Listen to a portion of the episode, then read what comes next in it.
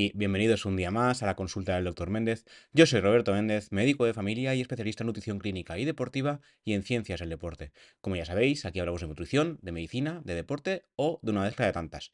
Hoy hablaremos de cáncer y de estilo de vida. Al final es una mezcla de tantas, como suelo decir. Eh, he titulado el programa Cáncer, cómo prevenirlo, mejorando el estilo de vida, pero aquí hay que hacer matices porque no el 100% de los cánceres son prevenibles con el estilo de vida. Antes de empezar el programa he estado revisando un poquito los datos porque no hace mucho, de hecho no hará, no ni 5 años, hay un estudio que atribuía el 80% de todos los tipos de cáncer a normalmente no todo el estilo de vida, sino más a la alimentación en general. 80% es un porcentaje muy elevado, no es tanto, porque he estado revisándome, y depende del estudio, estudios de 2021, 2022, 2023, atribuyen entre un 30 y un 50% de los cánceres al estilo de vida. Es decir, mejorando el estilo de vida, podríamos llegar a prevenir hasta el 50% del cáncer que existe en el mundo. El otro 50% eh, sería, eh, habría una mezcla entre genética, ambiental, hay cosas que no podemos prevenir. Yo, por ejemplo, vivo en un, en un pueblo, un pueblo grande, pero un pueblo que está muy expuesto a la contaminación porque se hace, hay muchas fábricas de, cerámica y, y otros tipos. Entonces, claro, eso no lo puedo prevenir, pero otras cosas sí. Entonces, eh, como digo, el 50% de los cánceres podrían prevenirse si mejoramos el estilo de vida, como comentaremos hoy. Hablaremos de qué recomendaciones oficiales existen frente al cáncer y qué alimentos eh, podrían llamarse alimentos anticáncer, muy entre comillas, porque ya sabéis que no hay ningún alimento, ningún tipo de alimentación que a día de hoy haya demostrado ser anticáncer total, pero parece que algo ayuda.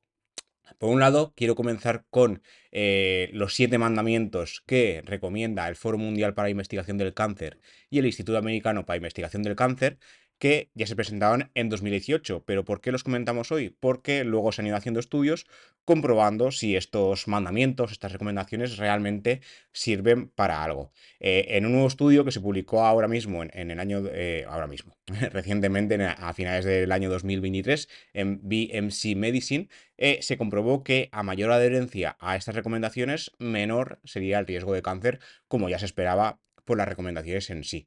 Pero además se ha apreciado un particular poder protector frente a determinados tipos de cáncer, como es el cáncer de mama, el cáncer colorectal, riñón, esófago, ovario, hígado y vesícula biliar. Eh, de hígado y vesícula biliar, ya sabéis que el de, hígado se relaciona mucho, mucho con el alcohol. Hay otros, eh, otras formas de llegar a sufrir cáncer de hígado, pero el alcohol sigue siendo la mayoritaria. Y el de vesícula biliar, por suerte, es muy raro. Yo sí que he llegado a tener un par de pacientes que lo sufrieron y la verdad es que es muy letal. Eh, por desgracia, estos pacientes vivieron muy poquito tiempo después del diagnóstico, así que si podemos evitarlo, mucho mejor. En el artículo, como ya comentaba, dentro de los factores que componen el estilo de vida, dieta, actividad física, composición corporal, eh, son elementos fuertemente relacionados con enfermedades crónicas, incluido, como no, el cáncer. Aquí en el artículo lo que digo es que el 40% de los cánceres podrían atribuirse a factores de estilo de vida, aunque hay artículos que dicen que hasta el 50%. Eh, estos factores de estilo de vida modificables serían tabaquismo, sobrepeso y obesidad, la escasa ingesta de fibra y el consumo de alcohol. Las recomendaciones oficiales, que os las voy a leer una por una, las siete recomendaciones serían mantener un peso saludable, es decir, un IMC entre 19,5 y 24,5, realizar actividad física, consumir una dieta saludable, eh, reducir el consumo de comida rápida y comida procesada, reducir el consumo de carne roja y procesada, reducir el consumo de bebidas azucaradas y limitar el consumo de alcohol. Son recomendaciones muy conocidas en general para estar saludable, no solo para el tema de, de reducir el riesgo de cáncer, sino para reducir el riesgo de enfermedad crónica en general. Durante el estudio, en particular, donde se comprobó que esas recomendaciones sí que son efectivas, los investigadores analizaron la relación entre el cumplimiento de las recomendaciones y el riesgo final de sufrir cáncer en 94.778 adultos que habían cedido sus datos al Biobanco del Reino Unido. Como no podía ser de otra manera, últimamente se hacen muchos estudios a partir del Biobanco. La edad media de estas personas era de 56 años. Se recogieron datos dietéticos, actividad física, incluyendo medidas de IMC eh, corporal, índice de masa corporal, y circunferencia abdominal. Muy importante el tema de circunferencia, que se utiliza en muchas eh, fórmulas médicas para ver el riesgo, pero no se suele tener en cuenta. Se, usa más el IMC, que como ya comentamos en un capítulo dedicado exclusivamente al tema del IMC, eh, deberíamos dejarlo muy de lado porque uno puede tener un IMC elevado porque es deportista, tiene mucha masa muscular y pesa mucho, pero porque, tiene un, porque realmente el peso viene el músculo. Sí que es verdad que la gran mayoría de población no es así, sino que su IMC depende de la grasa, pero existen casos donde deberíamos tenerlo en cuenta y no se tiene. En este caso, como digo, el nivel de adherencia de las recomendaciones se midió sobre una, una puntuación máxima de 7, ya que había 7 recomendaciones, y la puntuación media fue de 3,8. Además, se recopiló también la incidencia de cáncer a partir de datos del registro de cáncer del Reino Unido. Se llegó a la conclusión de que alrededor del 8% de los participantes, 7.296, acabó desarrollando algún tipo de cáncer durante el periodo de estudio. Eh, así pues, según los datos, por cada punto de aumento de, adherencia, es decir, si hay 7 eh, consejos y somos adherentes a los 7 ya sería el top, ¿vale? Ya seríamos lo más. Pero por cada un punto de estos, que la media fue 3,8, por cada un punto se reducía un 7% el riesgo de cáncer. Los participantes con las puntuaciones de adherencia más altas, 4,5 o más, tenían un riesgo general de cáncer un 16% menor. Por su parte, eh, también se comprobó que cada punto de aumento de la puntuación de adherencia reducía el riesgo de cáncer de mama y colorectal hasta un 10%, el cáncer de riñón un 18%, el cáncer de esófago un 16%, cáncer de hígado un 22%, el cáncer de ovario un 24% y el cáncer de vesícula biliar hasta un 30%. Hay limitaciones en este estudio, como no. Cabe destacar que se trata de un estudio observacional, no, no se asegura una causa-efecto, es decir, no podemos asegurar 100% que cumpliendo a rajatabla las recomendaciones se reduciría totalmente riesgo de cáncer, pero sí que hay una, o sea, sí que hay una relación eh, observacional bastante potente. Y los investigadores dicen que hace falta continuar haciendo más estudios como ya es habitual. Luego, por otro lado, quería hablaros de qué consejos hay. En este caso hay seis consejos para evitar los tumores más graves a nivel gastrointestinal. ¿Vale? Sobre todo de, estómago a colon. El sistema gastrointestinal tiene muchas partes, ya hemos visto que está el tema del esófago, luego está el cáncer de estómago, por suerte en nuestra área, en España, no es muy habitual, pero en países asiáticos como por ejemplo en Japón es muy habitual el cáncer eh, gástrico por el tema de que eh, usan mucha sal en sus platos. Eh, no es que tengan una prevalencia de cáncer enorme, porque de hecho la cultura japonesa es bastante saludable, pero dentro de eh, los cánceres que tienen, pues el cáncer gástrico destaca.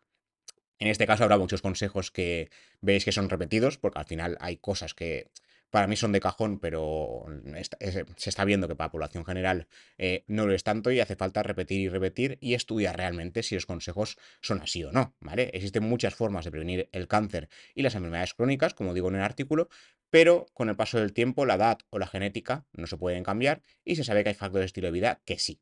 Hay cosas básicas, como digo, la dieta, esto ya lo hemos comentado antes, el ejercicio y mantener un peso saludable. Pero además hay otros tres consejos que sería como ya hemos dicho también antes, cero alcohol y eh, cero tabaco, ¿vale?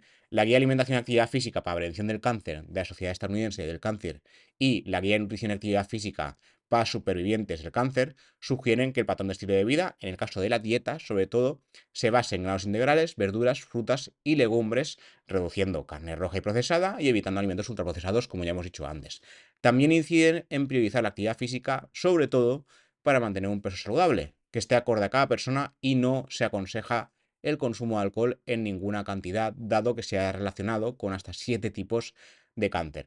Sí que es verdad que en algunos eh, programas que hemos hecho, sobre todo en los últimos que, he incidido en el tema de las zonas azules, lo de vivir más en Japón, también lo, hablamos en Grecia, hay cinco zonas azules, no, no, las hemos analizado todas aquí, pero una de las cosas que destacan ahí es que sí que consumen alcohol en forma de vino, pero en cantidad eh, mm, lo que se llama moderada, lo que diría la OMS que es moderada, pero la OMS ya, ya ha sacado unas recomendaciones de que no hay ninguna cantidad que sería segura y saludable. Y las guías sobre el cáncer también lo dicen, no se recomienda ninguna cantidad de alcohol para prevenir eh, ningún tipo de cáncer, ni ninguna recaída, ni nada de nada, ¿vale?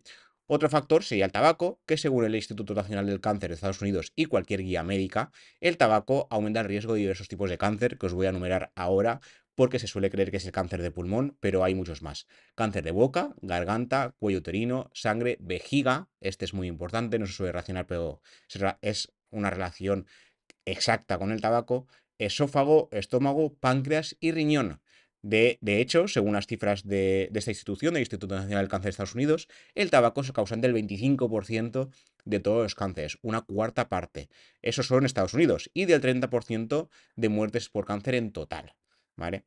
Y como sexto consejo, recordemos dieta, ejercicio, mantener peso saludable, evitar el alcohol, evitar el tabaco y los programas de cribado. Aquí hay polémica porque hoy en día en España, por ejemplo, hacemos programas de cribado de cáncer de colon y cáncer de mama. Se ha hablado mucho de hacer el, cribado del cáncer de próstata, pero la, la evidencia científica nos dice que no, porque se utiliza el PSA, es un parámetro que se utiliza en sangre, es una analítica sanguínea, pero está muy sesgado porque cualquier infección de orina, de orina, ¿eh? no de próstata, ya puede alterar el PSA. Una infección de próstata puede alterar el PSA. Si, ha habido manipulación de la próstata porque no se ha hecho algún examen, también aumenta el PSA. El PSA aumenta por un montón de cosas, entonces, claro, si aumenta el PSA y nos dedicamos a hacer biopsias de próstata para ver qué hay ahí, eh, siempre que aumente, podemos tener un problema, porque una biopsia puede infectarse y puede acabar muy mal. De hecho, recientemente yo tuve en urgencias un paciente que se había hecho una biopsia de próstata porque ya llevaba varios PSA aumentados, o sea, una cosa que estaba en estudio, no fue el primero. Y ya al final dijeron, oye, aquí hay algo raro, vamos a hacer una biopsia. Y la biopsia acabó mal. Acabó con un, con un shock, acabó ingresado, me parece que llegó a estar ingresado en la UCI. las biopsias de próstata no siempre acaban mal, obviamente. Hay que hacerlas en muchos casos porque después de hacer varios eh, cribados, por el motivo que sea, se ve que el PSA sigue aumentando y ahí hay que buscar si hay algo, pero no hay que hacerlas porque sí. O sea, no debemos pedir eh, PSA porque sí a cualquiera, porque es que tengo 50 años y ya tengo que mirarme la próstata. No. Aquí lo que miramos siempre es que haya síntomas. Si hay síntomas de alguna enfermedad de próstata, lo habitual es que sea hiperplasia benigna de próstata, es decir, próstata que se hace grande, ahí sí, ahí, ahí sí que estaría indicado eh, hacer estudios, hacer tacto rectal, ecografía, PSA, bueno, hay diferentes pruebas, pero eh, pedir el PSA porque sí, porque tengo X edad, eso no está recomendado, por lo menos a día de hoy mientras grabo esto, ¿vale? Entonces no, no, no recomiendo darle vueltas a eso porque no siempre es indicado. Se pide cuando se tiene que pedir, pero no, no porque sí, no porque tengo cierta edad, ¿vale? Entonces, entre programas de cribado, lo que vemos es que los screenings sí que han dado eh, buenos resultados en algunos, eh, en algunos tipos de cáncer. Cáncer de mama, cáncer de colon y el, cáncer de cuello uterino. Eh, en algunos eh, países no están eh, disponibles, pero en otros sí. Y como decía justo en el artículo que se enlazaré en las notas del programa, el cáncer de próstata tiene falta de evidencia y efectividad y por tanto no se recomienda. Y ya para ir terminando, eh, tenemos eh, un artículo que en el periódico titulamos Los ocho alimentos anticáncer. Eh, yo no pondría este título porque es, es muy clickbait, ¿no? Es muy fácil ir a buscar qué alimentos son los que me, me harán un superhéroe y no tendré cáncer. La, vida no es tan fácil, pero sí que han demostrado, al menos según la Asociación contra el Cáncer, que pueden ayudar a reducir el riesgo y reducir las recaídas, ¿vale? Hasta cierto punto. No son milagrosos, pero eh, sí que parece que algo hacen. Lo típico de frutas, verduras que comentamos, pues hay ocho alimentos en especial que, en, la guía de la Asociación Española contra el Cáncer eh, parecen contribuir a prevenir la aparición del cáncer en general. Estos alimentos son espinacas, brócoli, repollo, coliflor, manzanas, pollo, salmón y nueces. Como veis, eh, los cinco primeros son frutas y verduras, espinacas, brócoli, repollo, coliflor y manzanas, y los otros tres ya, ya son en este caso derivados animales y frutos secos. ¿vale? Eh, ¿Son alimentos anticáncer? Pues, a ver, habría que cogerlo con pinzas. No hay ningún alimento que hayamos dado ser el mejor. De hecho, hace poco, aún no se ha publicado ese artículo mientras grabo esto, pero hace poco hicimos uno sobre qué alimentos se consumen en la cultura japonesa que parecen reducir, no reducir el riesgo de cáncer de mama como tal, pero sí reducir el riesgo de recaídas por cáncer de mama cuando ya se, ya se tiene y, que, y se ha mejorado, se, bueno, se ha curado 100%, no podemos hablar de ello, pero que es que se ha eh, parado y que no haya una recaída peor y también ha reducido el riesgo de mortalidad. En este caso eh, se estudiaron cuatro tipos de alimentos y el que mejor resultados dio, según todos los estudios, pues eso fue una revisión, fue la soja. Soja y sus derivados redujeron tanto el riesgo de recaída como el riesgo de mortalidad por cáncer de mama en mujeres que ya habían sido diagnosticadas de cáncer de mama. También se, vieron eh, los lignanos, que son eh, moléculas vegetales, derivados de los lignanos. Eh, y si no recuerdo mal, ¿cuál era el otro? Había un cuarto. eran todo elementos de, frutas y verduras, como hemos comentado aquí, pero no descubrieron relación positiva como tal, ni, riesgo ni, ni, beneficio, ninguna de las dos. Pero la soja y derivados, la soja normal y corriente, la soja texturizada, el, el tempeh, el tofu, todos los derivados de, la soja que se os ocurran, todos, eh, como llevan soja, eh, habían demostrado reducir el riesgo tanto de recaída como de mortalidad. ¿Vale? Eso aparte de los que os he comentado aquí. Al final, el resumen es el de siempre, ¿vale? Dieta saludable basada en frutas y verduras, la dieta sobre todo que sea basada en alimentos vegetales, no hay por qué evitar la carne, pero sí que se recomienda, según todas las guías, la carne roja, reducirla todo lo posible. Y la ultraprocesada, yo os diría que fuera. No, no hace falta ni reducirla. La, procesada, fuera. La roja, con cuidado, porque la evidencia científica nos dice que pasarnos justo en la carne roja es lo malo. Entonces, eh, evitarla 100% no os diría que sería recomendable, porque de momento las guías no lo dicen así, dicen reducirla, ¿vale? Pero evitarla 100% tampoco sería eso. Eh, priorizar carne magra, eh, pavo, pollo, pato, quitándole la grasa, ¿vale? Y en el tema de los pescados, pues pescados eh, azules, el salmón que se ha comentado mucho, la caballa, siempre con las recomendaciones oficiales de no pasarnos de cuatro raciones a la semana. Y, poco más, evitar procesados, evitar tabaco, alcohol y otros tóxicos. Y a nivel ambiental, pues todo lo posible, lo que os comentaba antes, ¿no? Si vivimos en alguna ciudad, las grandes ciudades sobre todo, expuestas a mucha contaminación, pues evitarla todo lo posible. Si tenemos eh, naturaleza cercana, montaña, parques y demás, cuanto más tiempo estemos ahí y menos en lo que es la ciudad, seguramente mejor tanto para el riesgo de cáncer como para el riesgo de vida en general. Y nada, esto es todo lo que os quería contar por hoy. Espero que haya sido de interés. Como siempre, gracias por ver esto si lo veis en YouTube. Y gracias por escucharlo en todas las plataformas: Spotify, iBox, Pocket Cast, eh, Amazon Music, Apple Podcast, Google Podcast, la que queráis. Y como siempre, os agradece algún comentario, feedback, si tenéis alguna idea de algo que no haya hablado aún en los 135 episodios que llevamos.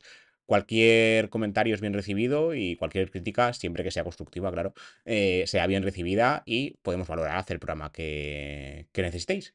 Y nada, nos escuchamos y nos vemos en siguientes episodios. Hasta la próxima.